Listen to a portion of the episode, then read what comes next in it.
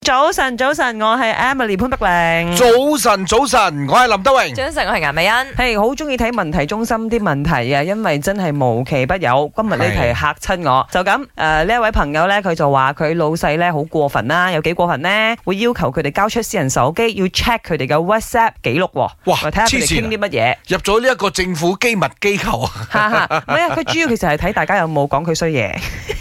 然之後，佢仲要威脅嗰名員工啦，即係我哋問題中心嘅呢位朋友就話到：，喂，我 check 咗之後呢，你係唔可以話俾其他人知嘅嚇。於是乎佢就覺得嚇點算好唔啊？係佢完全侵犯咗人哋嘅呢個私隱喎，啊！但係裏邊就冇提到究竟個老細係男定女，或者個員工係男定女啦。都唔得啫。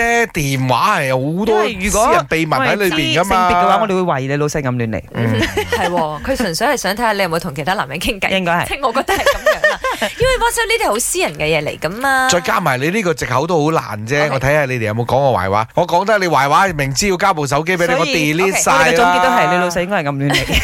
除非啊，除非係你嗰個 WhatsApp number 啊或者嗰部機係公用嘅，你咪即即係公公司司俾電你話用唔係佢佢有擺明係講講明係私人電話，私人電話嚟哎㗎。嗯，講到明私人即電係佢話肯。定不可以喎，咁佢而家當然就很懊惱啦，佢就話：咦，佢應該點做？啊呃首先你做得第一步好啱嘅，就係你俾我哋知道，嗯我哋幫你公開呢一件事。跟住你而家話我聽你老跟住細陣叫咩間名？ 就就會有好多朋友俾你聽下啲意見係如何噶喂，啦。哎我哋撇除呢啲嘢啦，我成日都覺得咧，你跟老細跟得啱好重要啊！啱你老細咧一睇咧就知格局唔大，嗯，因為佢不能承受人哋講佢衰嘢。嗯咁你作為一個老細啦，如果人哋講你衰嘢，你就覺得，喲做咩嘅喺度疑神疑鬼係咪？咁你真係一個好啤嘅老細。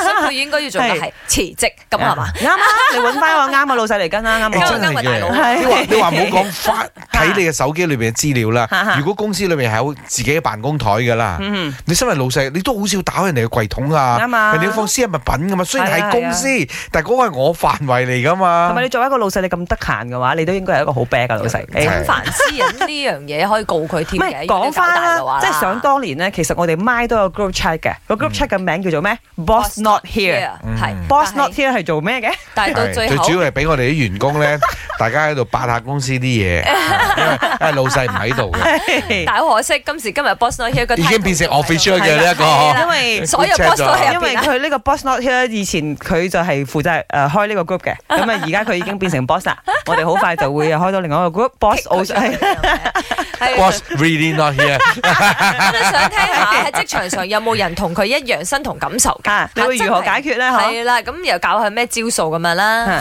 我觉得他可以用员工法令来自我保护，这个是最基本的，作为一个打工人要懂的东西。然后可以很婉转的去跟老板解释，同一时间也需要再找一份工作了。如果他因为这件事情而生气，或者是把他辞掉，他也没有权利这么做啊，因为他没有犯错任何的事情。